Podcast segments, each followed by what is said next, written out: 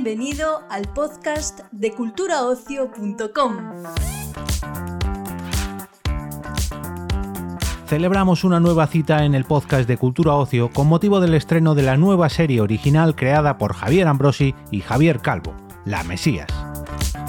Esta serie llega el 11 de octubre a la plataforma Movistar Plus de la mano de los creadores de La llamada, Paquita Salas o Veneno, quienes han escrito, producido y dirigido los siete capítulos de la que es su serie más ambiciosa hasta la fecha y también la más oscura, compleja y reposada un thriller incómodo y absorbente cocinado a fuego lento que en estos tiempos de consumo rápido y producción en serie bajo los dictados algoritmos huye de convencionalismos hasta el punto que los propios Javis la definen en cierto modo como la antiserie. Sus protagonistas, las actrices Carmen Machi, Ana Rujas y Lola Dueñas, reconocen que lo que más les impactó cuando leyeron el guion fue la compleja, oscura e incluso violenta relación que el personaje de Monse tiene con sus hijos, incluso cuando solo son unos niños. Hoy, en el podcast de Cultura Ocio, podrás escuchar las dos entrevistas que ha realizado Israel Arias, redactor jefe en Cultura Ocio, a los directores y creadores de la serie, así como a sus protagonistas. Encantado de, estar aquí unos minutos con vosotros. Sé que lo habéis explicado ya varias veces, pero me gustaría que me volvierais a contar un poquito el, germen de la serie, porque ya habéis explicado que no es una historia real como tal, pero sí que a lo que fue la idea inicial la habéis ido añadiéndole como, como diferentes, sí, pátinas de casos que habéis visto por ahí y por allá, que sí que son reales. ¿Cómo fue enriqueciendo esa idea, cómo fuisteis metiendo capas y capas encima? ¿Cómo fue todo, todo aquel proceso? Claro, lo curioso es que uno puede pensar, ah, claro, es que esto se les ocurrió primero viendo un vídeo y de ahí... El, el, caso es que fue justo al revés. Lo primero que queríamos era crear una historia como unas mujercitas dark, como, uh, como, unas vírgenes suicidas, un Mustang, cómo es crecer ajeno a la realidad con tu familia, ¿no? Nos interesaba eso, crear un microuniverso basado en eso, en, en, en las relaciones que se generan cuando no tienes nada más. Canino, ¿no? Eh, canino, por ejemplo, bueno, e, es casi un género en sí mismo, lo de crecer encerrado, vamos, es una cosa que se ha abordado mil veces y queríamos hacer ese acercamiento nosotros. Em, lo que pasa es que al sentarnos con este contenido se nos quedaba corto, no, no nos daba para, para, una, para una serie amplia y grande, que era lo que queríamos hacer. Entonces añadimos la capa del thriller, que tenía que ver con la búsqueda de los hermanos que buscan parte de su pasado, ¿no? Intentan recomponer las piezas del puzzle de, sus vidas y ahí es donde empezamos a investigar. Entonces, a través de una investigadora que trabaja con nosotros desde siempre, eh, desde Veneno, desde, bueno, que siempre le encargamos, oye, casos así, o, gente que, que, haga estas cosas, y, y, nos empezó a traer, pues, casos que le podían sonar, que nos pudieran venir bien, ¿no? Y ahí ya empezamos a añadir los diferentes ingredientes, desde los vídeos virales de, que todo el mundo puede imaginarse, hasta el caso de, las, eh, de los 13 hermanos Turpin, que una de las hermanas encontró un móvil, se grabó, se subió a YouTube y la gente le empezó a decir, pero ¿qué haces? ¿Estás, eh, ¿Estás bien? Y ella misma, a raíz del espejo de la gente, dijo, ostras, a lo mejor mi vida no es normal, algo está pasando raro, ¿no? A lo mejor me están haciendo algo que yo no sé. O las Shacks que crecieron en, el sótano haciendo música, o, o los Wolfpack, o Wolfpack que hacían películas, ¿no? Que el cine le salvó la vida del encierro, que es lo que le pasa a, a los personajes de, de nuestra serie. Entonces, como que dijimos, vale, tenemos una familia encerrada con una madre gurú, tenemos dos hermanos que las buscan, qué, increíble sería que mientras contamos estos hermanos fuéramos al origen de esa madre, ¿no? Mm. Una, una, mujer que está radicalmente en otro lugar distinto al de ser una gurú, sino que es una mujer perdida, eh, que está viviendo, que es una madre mm, joven, que, que quiere, que, que, busca algo que, que, la vida no le da, ¿no? Que tiene un, un ansia de de amor, de, de validación, de, de reconocimiento, que, que, espera muchas cosas de la vida y que la vida no se las va dando y, que, y, y cómo la llevamos a este lugar, ¿no? un poco como Paul Thomas Anderson eh, de Master, ¿no? que te cuenta el, el, cómo nace la cienciología, pero desde, no desde, desde un personaje que es el de, discípulo de uno que le enseña lo que es la cienciología y que luego la crea él, ¿no? o sea, el origen del origen del origen. Queríamos esto nos interesaba. Tiempo. Y, y, y, con todo esto, con todo este thriller y con toda esta, um, esta cuestión del drama familiar y todas las cosas que habíamos investigado, luego quisimos tomarnos el tiempo para conocer a los personajes. que yo creo que es lo que va a, a- a- a descubrir la gente en estos primeros Y capítulos, ¿no? Tenía un aire muy de novela de estas de antes, en la que Sí, conoces las- varias generaciones de una familia, ¿no? Como las O- novelas... O, el tiempo que acompaña de repente a las, a las novelas de, de las hermanas Bronte, ¿no? Que de repente dices, ostras, conozco un personaje desde que es una niña hasta casi hasta que muere, ¿no?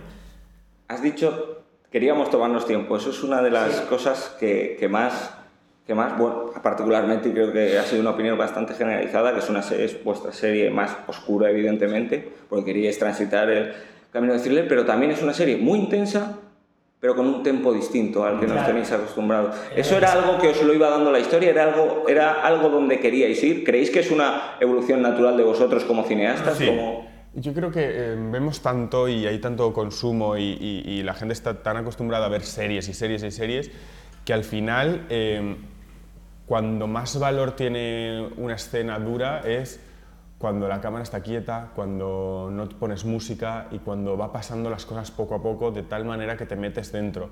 Creo que la serie es angustiosa porque no utiliza convencionalismos aprendidos eh, y entonces porque como espectador si, si te hay una escena chunga, te pongo una música chunga, te pongo te, te muevo la cámara de según qué manera y los actores actúan de según qué manera, el, cerebro es aprendido, vale, no lo siento, lo paso por encima y lo registro como algo que supuestamente me tiene que hacer sentir esto, pero si, si hay un silencio, hay una, incom- hay una incomodidad, no hay palabras, hay miradas, se dice una cosa pero sabes que está pasando otra, cuando haces todo eso eh, se multiplica por mil eh, la angustia, la incomodidad y, y esto era lo que buscábamos, como algo que no, que, no, que, que te obligara a mirar y que te obligara a sentir, eh, porque tenías que estar dentro, porque las interpretaciones eh, son tan reales y hay, es todo tan árido que, que dices, wow, esto solo puede ser verdad, esto lo estoy sintiendo de verdad.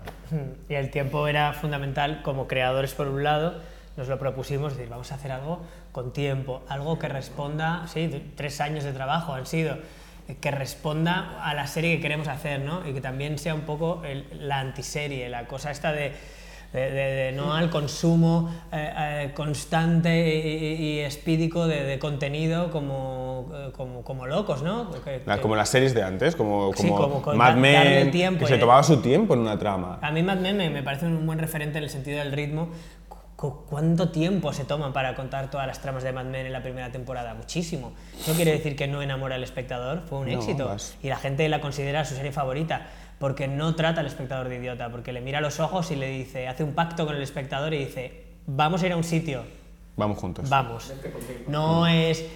Las series ahora no hacen pactos.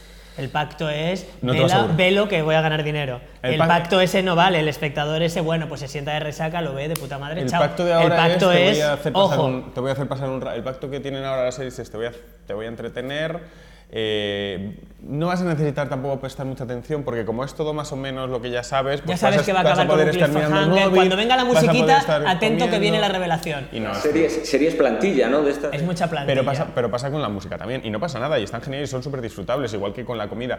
Pero creo que yo quería hacer eh, una serie de esas que son de ver muchas veces, que, se- que te acompañan, que se quedan contigo, como los discos que tienes que escuchar más de una vez, como los discos que descubres una vez, eh, cada vez descubres una cosa, como esas, esas historias eh, que, se te- que se te quedan dentro ¿no? y que te acompañan. Y para eso el tiempo era muy, muy, muy importante. En el tiempo de creación y el tempo de, de la propia narración. Era- eran fundamentales para hacer ese pacto con el espectador de decir, oye, ojo, cuando la gente se acerque a estos capítulos dirá, ojo, hay, hay una intriga aquí, hay algo que me inquieta, tengo que seguir, ¿no? Y luego, ojo, que la serie vuela, es divertida, se desmelena, se suelta la coleta, se vuelve pop, Y tiene engancha- momentos salvajes, pero no te los voy a dar al principio. No, y que engancha mucho porque... Si- si porque vas, vas. Porque la, la verdad del sufrimiento de los personajes, eh, todo esto te engancha. Y también yo creo que es una... Intentamos demostrar que no necesitas un, un ritmo frenético para, para, para, para engancharte, porque lo que más engancha es, es la verdad. Engancha una persona que está limpiando una ventana y está a punto de caerse y puede estar tres horas mirando a, a ver si se cae o no se cae, ¿me entiendes? O sea, lo engancha la verdad. Lo que no engancha es lo previsible. La serie es, no sé, es- tiene un millón de capas, podríamos estar, no se acaba nunca de hablar de ella. Eh, habla de temas como la familia, el fanatismo religioso, las consecuencias de ese fanatismo religioso que siempre las pagan los más débiles. Eh, ¿Con qué mensaje quien nos compre ese pacto, quien haga con vosotros ese pacto y se vea los siete capítulos de, de la Mesías, con qué, no sé si mensaje es la palabra que quiero utilizar, no sé, con qué sensación, con qué emoción os gustaría que se quedara al final de esos siete capítulos? Al final, final, final, Como- me gustaría que pensara que hay, que hay luz. Sea, creo que es una serie esperanzadora al final. Aparte, ¿verdad? Que- sí. con todo lo oscura y Sí, lo con todo lo oscura que es, sí me gustaría eh, transmitir que esos personajes dan un pequeño paso, por lo menos, ¿no? Esa sensación de por lo menos dar el primer paso para salir, que creo que es algo muy importante, el primer paso. Para mí, para mí es que, vi- que es- vivimos el bucle, ¿no? Como todo lo que hemos vivido lo, lo repetimos, pero el bucle es hacia afuera, ¿no? Como que lo vivimos y lo vamos mejorando un poco, aunque vayamos buscando lo que, lo que hemos tenido y vayamos repitiendo patrones, por lo menos el bucle va un poco hacia afuera y, y no ahoga tanto, como que poco a poco. Es difícil desaprender, pero puedes ir, ir desaprendiendo. Pero sí para mí es un final bastante existencialista, de, wow, esto- que mi vida, eh, a mí me hace plantear mi vida y mis patrones y, y- no sé, no, no, me parece que sea... ¿No te parece que tiene algo positivo? Sí, no, desde luego, pero, pero es como... Bueno, pues aquí estamos, esta es la vida. Sí, pero también hay algo positivo y relajante en eso. Esto es el juego, estas son las normas, This is life. aquí estamos, eh, como al Aquí final estamos. de Boyhood, ¿no? Eh, atrapa el momento o el momento te atrapa, ¿no? Vive la vida como puedas e intenta ser Size de moment. feliz como puedas. Pero sí, yo creo que la gente que, que sepa que, que se va a enfrentar a una serie dura, una serie que luego es loca, entretenida, tiene momentos musicales, eh, eh, pasa por todos los géneros, va a los más clásicos nuestros de diversión y de cameos en algunos momentos y que, y que mm, hace una suerte de final luminoso de aquella manera. Pero eh, que, que se remanguen para entrar en la Mesías. Eh, y ya para terminar, que nos, nos quedamos sin tiempo, eh, musical con la llamada, comedia y sátira en Paquita Salas, eh, el biopic con Veneno, aquí os habéis acercado al thriller. ¿Qué palos morís por tocar ahora en, en lo próximo? ¿Hay algo que digáis? "Mm, Yo creo que la Mesías, la Mesías ha, ha tocado muchos palos y, y dentro de... Hemos, hemos aprendido a hacer cosas nuevas en esta serie que, que Hasta queremos, cosas de acción, que queremos depurar para, para la próxima película. Como coger esto, todo lo que hemos aprendido y sintetizarlo y hacer algo... Una de estas cosas, una de estas capas que hemos aprendido en la, en la ¿Qué capita? Estamos No en lo ello. sé, o sea, pero es que sinceramente no lo sabemos, ¿no? Estamos en ello. A ver, te puede salir hipermusical o como... Es que nu- nunca sabes hasta que no abres el ordenador. Acabo de tener esta conversación con Dios. Gracias.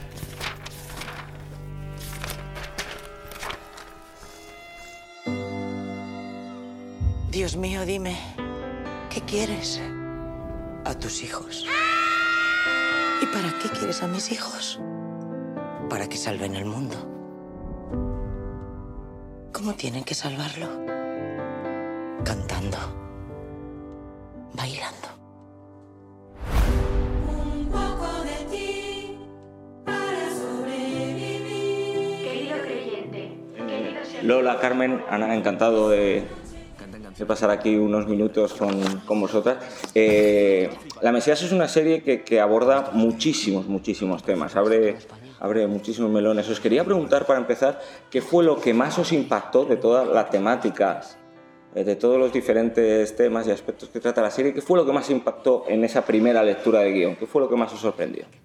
Empieza que ella es la, la, la primera Ana. La primigenia primera Monse. Pues perdón. supongo, igual, eh, igual es lo mismo que vosotras, pero supongo que cuando ya sabía que era Monse, ¿no? El- la, relación con, con- la relación tan violenta que tiene con, con los hijos. Yo lo estaba leyendo y, y- y yo lloré leyendo los primeros, sí, sí, leyendo el- el- los capítulos, el- los tres primeros, y bueno, viendo cómo, digo, cómo vamos a, hacer esto, de esta relación con esta madre, con estos, con estos hijos. O sea, me impactó, bueno, claro, porque estaba leyendo el personaje de Monse, pero todo en general, ¿no? Pero la, cómo iba a encarar la relación con los hijos, sí, cómo, cómo, cómo hacer esta madre, cómo hacer esta madre, sí, eso. Bueno, pues sí, yo creo que todo era muy impactante. Los guiones, de, cuando los leías, la primera impresión primero era, están tan bien escritos, también enfocados, también hilado, eh, también contados los personajes, también armados, las, el arco de todo era tan increíble, pero era como muy terrorífico. A mí, a mí me parece que no había, no había leído nunca nada igual, de calidad, de bien escrito y los personajes todos con una chicha increíble. Pero como te toca hacer el personaje de Monse y estás viendo, en mi caso, que aparece más tarde, estás viendo todo el proceso que van a hacer ellas dos y dices, madre mía, ¿cómo va a acabar esto? Porque a medida que ellos escribían los guiones, no escribieron los siete guiones y pum, no. Ellos fueron poco a poco. Entonces iban escribiendo y no sabían muy, bueno, sí sabrían muy bien lo que iban a escribir, pero no estaba todavía materializado. Entonces me parecía que era tan heavy en general todo, pero yo creo un poco lo que dice Ana, la relación de la madre con los hijos, cómo se enfoca, cómo se hace eso, cómo, porque la, la visión desde fuera es esta, esta persona, o sea, esta persona, madre mía, ¿dónde me tengo que meter para hacer esta persona? ¿no? Y bueno, era un poco lo que más te impactaba, pero es que en general era todo. ¿eh? Sí, no, también es mm, muy difícil escribir y rodar saltos en el tiempo, por ejemplo, tanto un mini flashback como esto que es todavía muchísimo más complejo. Y pensé, ostras, que es increíble cómo te traen y te llevan en el tiempo, ¿no? Y qué bien escrito está. Y luego, claro, la lectura de- del texto que Monse dice era bestial. Bestial, no había que tocar ni una coma. Estaba tan bien escrito. Un que no personaje- tenías- es un personaje bestial. Intensísimo, Bestial. que además, eh, bueno, ya, ya lo habéis comentado, lo dais vida en tres, en tres momentos de su vida, de su vida distintos. Me gustaría que ahora me contarais un poco cómo trabajasteis, si trabajasteis en coordinación las tres, si, os- si los Javis os pusieron en común en algún momento, si cada una, si tenéis referencia de lo que había hecho la Monse anterior o la Monse posterior para guardar un poco ese, no sé cómo llamarlo, ese racor emocional que tiene que tener el personaje. Bueno, Ana y yo, cuéntalo tú. De- el que cuando nos vimos el día... La primera vez que nos vimos La primera vez que nos vimos, sí, era, estábamos ensayando y, tú viniste también a hacer pruebas de vestuario y tal, ¿no? Y coincidimos ahí, sí que tuvimos un día de trabajo y una cosa que hicieron los chicos, fue, bueno, los Javis, fue como, eh, bueno, que yo dijera un- una parte del, del texto de Lola y Lola el mío. Y, pero bueno, yo también tenía referencia de estas actrices y entonces, o sea, me refiero que, que, que también había algo de cómo, cómo hacerlo y cuando también estuve con Lola, bueno, de coger algo de, de, de- de- ellas, no sé, de alguna manera, pero, pero nos dejaron libre en ese sentido, no, no, no, no tuvieron, no, no han trabajado con, con las tres en conjunto, pero sí que, que ellos sabían por dónde había que, que llevar el, la, la- la rienda del personaje, entonces yo, yo ahí creo que, que fue muy, que nos dejamos como acompañar por, por eso y, y bueno, más, que, más vosotras que yo pasaba Yo el vi, testigo yo vi a Ana, ¿sabes? me pasaron trocitos de Ana con los niños y tal, y aluciné, totalmente. Y bueno, y le cogí dos cositas, intenté... Y luego ya me fui tranquilísima porque se quedaba machi. Yo, yo un poco lo de las veces que... Claro. Yo vi la- el trabajo de ellas, no perdona, dices, bueno, menudo brete ahora, eh, porque es muy fuerte. eh, O sea, eh, admirándolas y conociéndolas, eh, cómo trabajan, me declaro fan de ambas, y, y- y- pero nunca, nunca pensé que llegaran a donde llegaron. O sea, a ese nivel dices, bueno, ¿y ahora dónde se va a colocar esta? Ponse ahora. Porque a mí sí también me pasaron los Javis, me pasaron eh, momentos, o sea, material de ambas, y me parecían la misma, que eso me llamaba poderosamente la atención cuando pues, no se parecen en nada, ni siquiera la manera de trabajar, o cada uno tenemos Es algo que va más allá de lo físico para llegar a lo emocional. El, Total, el total. que- Y, y sí que es verdad que, bueno, pero sí que viendo ese material, yo, ellos me decían, pero porque tú lo has pedido, ¿eh? Porque tú lo te apetece verlo, pero a nosotros nos da igual. O sea, mm, el proceso por el que pasa el personaje en distintas etapas de su vida le hace cambiar y efectivamente, no, no, a ellos no les preocupa. No les preocupaba, que, cosa que les honra, porque es, una, no, es una responsabilidad menos, que tienes bastante, tienes ya, como para ahora pero pero inconscientemente yo sí he que yo me he metido he querido meterme dentro de mí la energía de ambas para ver si creo que inevitablemente se ha hecho Bueno, hecho yo creo que es justo decir que tenemos que decir que maquillaje peluquería y vestuario bueno, hicieron un favor, trabajo claro. precioso Sí. de Mariló, Ana composición, López, sobre todo Pablo más Morillas. Uniendo ¿no? Las tres. Sí, poniendo algo ahí en Y- común y para y que no... a- a- vamos, ahí me ayudaron muchísimo. Bueno, a mí, me las dejaron, tres. Claro. a mí me dejaron las cejas como a vosotras, que luego Sí, yo tenía bueno, racor de otra no, cosa y eso me ha sido... muchísimo. Eso fue- lo de las cejas me ha tardado en crecer. Las cejas luego ya no crecen. Yo me las voy a dejar ya largas para toda la Las vida. largas. No quiero más. Sí. Ya no quiero finitas. Los ojos también hicieron como que nos Sí, con la- aclararon, con ¿no? aclar- Y sí. bueno, Claro, con lentillas para llegar a, llegar a un color común. Y, un personaje así, con esas contradicciones tan enormes, o sea, porque la vemos que es, sobre todo en tu época, Ana, que es capaz de querer a sus hijos con toda su alma, pero luego toma decisiones grotescas y monstruosas. ¿Desde dónde se construye un personaje así?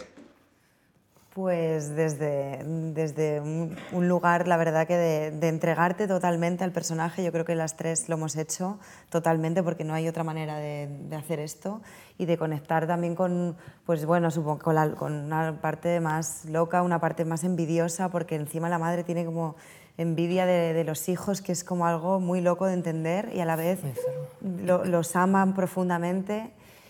Y desde el dolor de ella, claro, por supuesto que lo que más eh, tiene esta mujer es dolor y, y tiene mucho sufrimiento. También hay una parte en la, en la serie, que no, no, sin contar nada, pero donde entiende el espectador un poco de dónde viene ella, que además va a repetir patrón, por Claro. supuesto, con Es- sus hijos. Esa era mi siguiente pregunta para, para vosotras tres. De, ¿Estamos condenados o están condenados los hijos a repetir el- los errores de, de sus padres? No, por tanto, favor. Bueno, Lo que pasa es las secuelas que deja... Claro. Tanto nos marca lo que...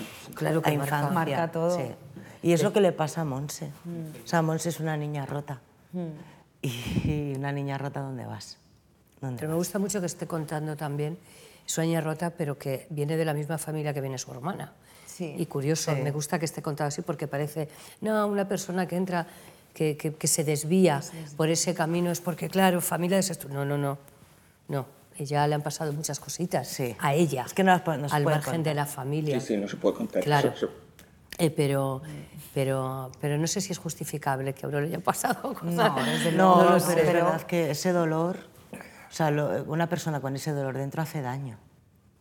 Sí, y bueno, no, pues no, tampoco se tampoco supo cómo, cómo remediarlo, ¿no? O sea, eh, lo seguía haciendo, iba como, ¿no? Como que la vida va y va y va y, y haciendo lo que puede y como puede y mal, como un toro, ¿no? Un toro Sí, que va y arrasando todo. Eso, y y es una insatisfacción absoluta, ¿no? De- que yo creo que la arrastra toda la vida. Sí. Aunque la enmascare luego con, con que parece que ya he conseguido tocar tierra, mm, no sé. Y, y la frustración. No sé yo. ¿no? También Ahí lo dejo. No, no, desde luego. La frustración de lo que le hubiese gustado ser, que ya lo cuenta, y lo que no es. Ni va a ser nunca. Por eso se inventa todo esto. Eso También. cae donde cae, claro. Claro. Eh, y hablando un poco de, de- Ya me habéis hablado un poquito, pero hablando un poco de ellos, de los Javis, ¿cómo son? Pero en el set, porque me han dicho que hay como, como un... eh, que lo que más destaca la gente que, que ha rodado con ellos es que sorprenden sobre todo por el silencio sepulcral que hay, que hay ahí en el set y luego que aquello explota y dices, cuando hay una toma buena, aquello es una, un fiestón, ¿no? ¿Cómo son Ah, ellos? yo mi experiencia sí es esa, vamos. o sea, yo nunca he visto más silencio de verdad en un set, yo no sé, porque tienen un respeto absoluto por, por los actores, por el equipo, por lo que está ocurriendo, su nivel de exigencia es altísimo y de rigor. Entonces eh, eh, ellos lo tienen, pero mm, cuando termina la toma todo les parece lo más. Bueno, no siempre, pero es de, de silencio y de todo. ¡Ah, verano, pero como carne! Es una maravilla, o sea, es una fiesta continua. Pero a la hora de trabajar, yo creo que son muy respetuosos con, con- con las necesidades del actor, que a mí tanto silencio a veces me abruma un poco.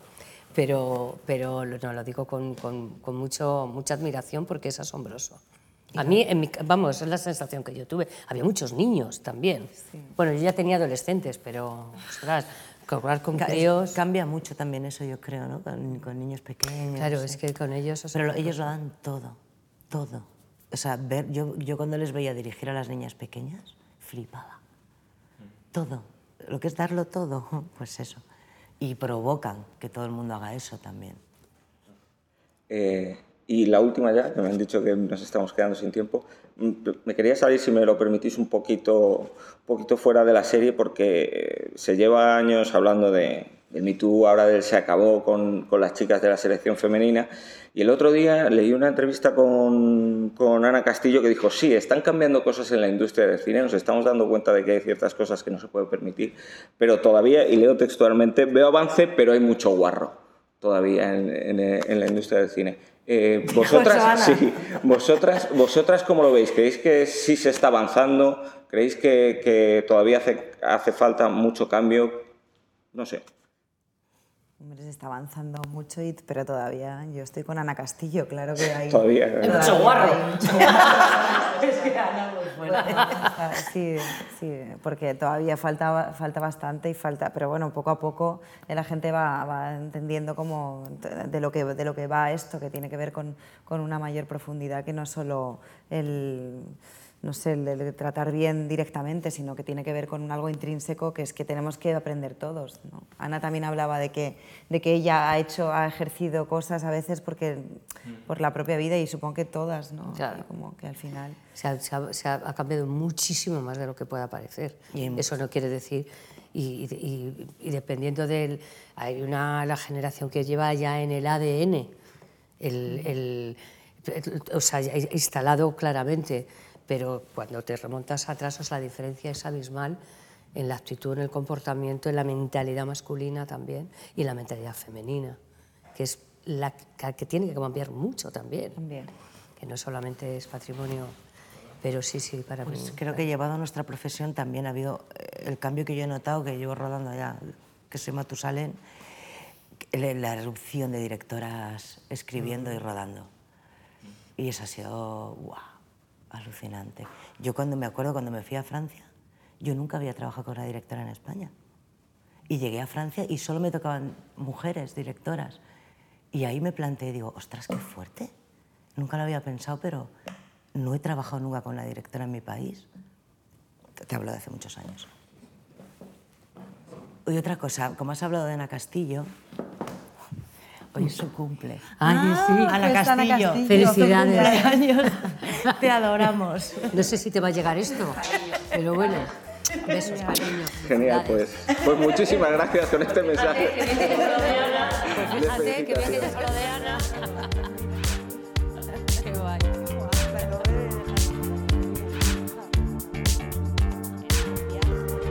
Despedimos esta entrega del podcast culturaocio.com invitándote a descubrir el resto de episodios de este podcast, así como todo el catálogo de programas de nuestra red a través de Europa Press-podcast.